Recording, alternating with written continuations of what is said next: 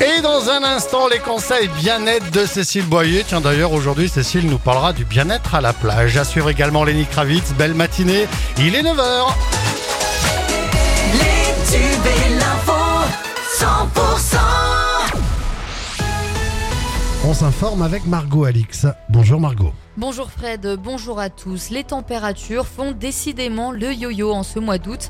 Alors qu'on frôlait des valeurs automnales il y a quelques jours, un nouvel épisode caniculaire se profile pour la fin de semaine. On va le ressentir hein, déjà aujourd'hui et vendredi, mais c'est surtout à partir de ce week-end que le thermomètre va s'affoler avec un mercure supérieur à 35 degrés. La barre des 40 pourra même être dépassée. On écoute Pierre Loubet, expert météo sur 100%.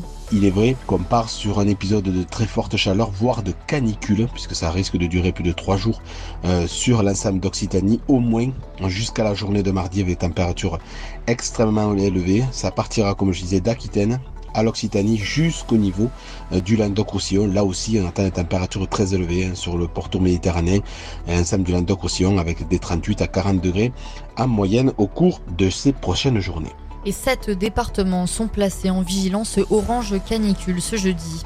La rentrée la moins chère de France, ça sera en Occitanie. C'était l'annonce de la présidente de région Carole Delga hier, un date de versement de l'allocation de rentrée scolaire.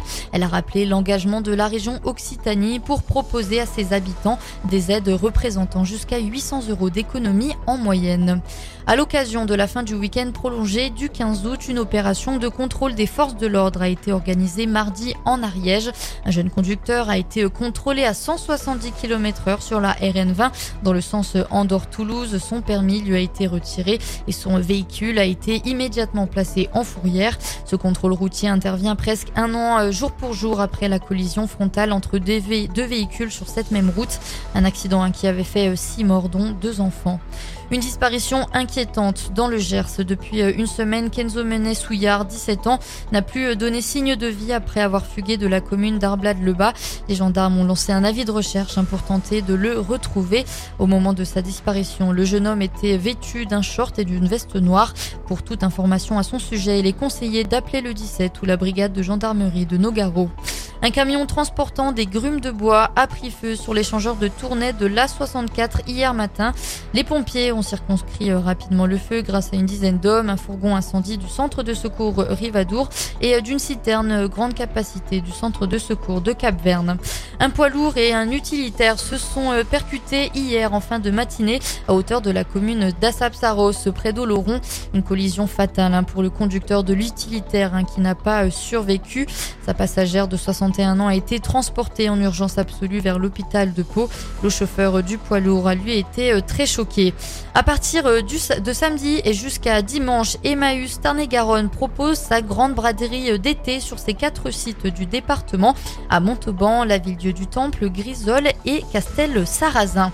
Et le joueur lot-et-garonnais Émeric Laporte sera-t-il bientôt dans l'équipe de Cristiano Ronaldo? Le défenseur agenais actuellement à Manchester City serait en effet en discussion pour rejoindre le club d'Al Nasser en Arabie Saoudite. Le Lot et Garonnais rejoindrait ainsi un effectif composé de nombreux stars. à faire à suivre.